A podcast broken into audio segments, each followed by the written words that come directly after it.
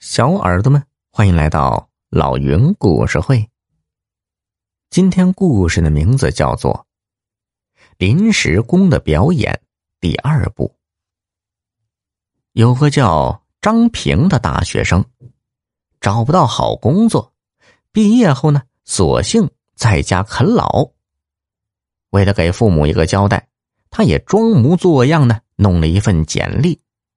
但每次投简历都会特别备注一条，要求待遇高、工作少、上班晚、下班早、有食堂吃的好。你说，哪个公司会对这种简历感兴趣呢？但世界之大，无奇不有。这一天，张平接到了一个电话，说有一家叫大和公司的让他去应聘。张平起初不信呢，但上网查了这个公司的资料后，就心动了。该公司有国企背景，各方面待遇都很不错。于是张平便去面试了。这家公司果然很大，装修的富丽堂皇。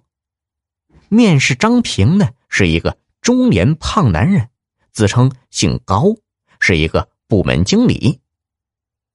他一边看张平的简历，一边问：“你愿意来公司工作吗？”“嗯，你们能符合我简历上的所有要求吗？”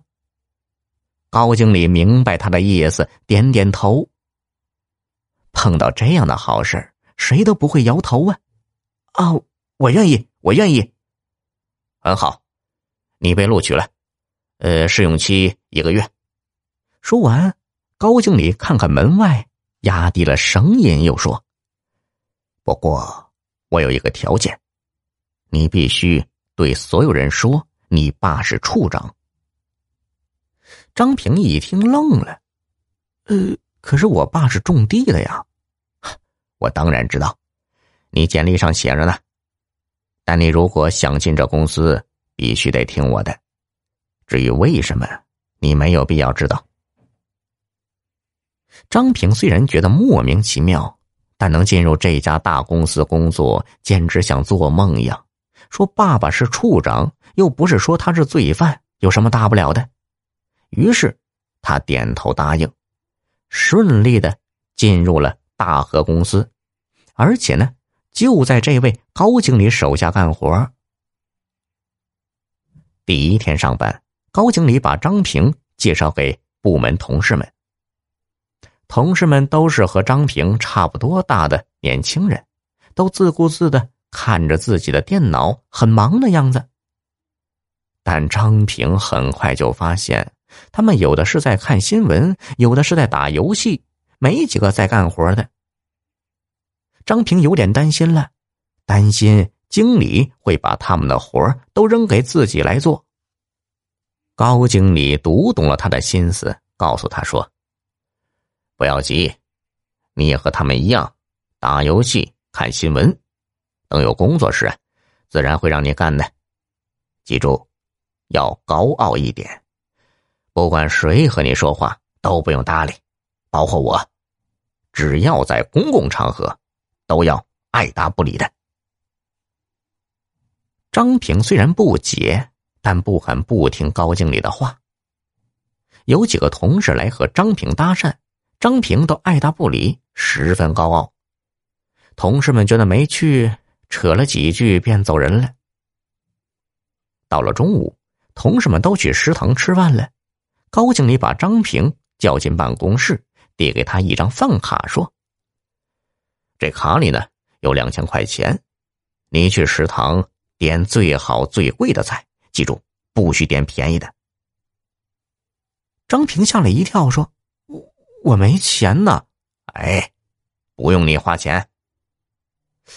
张平心说：“难道碰上一个冤大头？”吃。于是他冲到食堂，专挑最贵的菜点，一顿就吃了一百多块钱。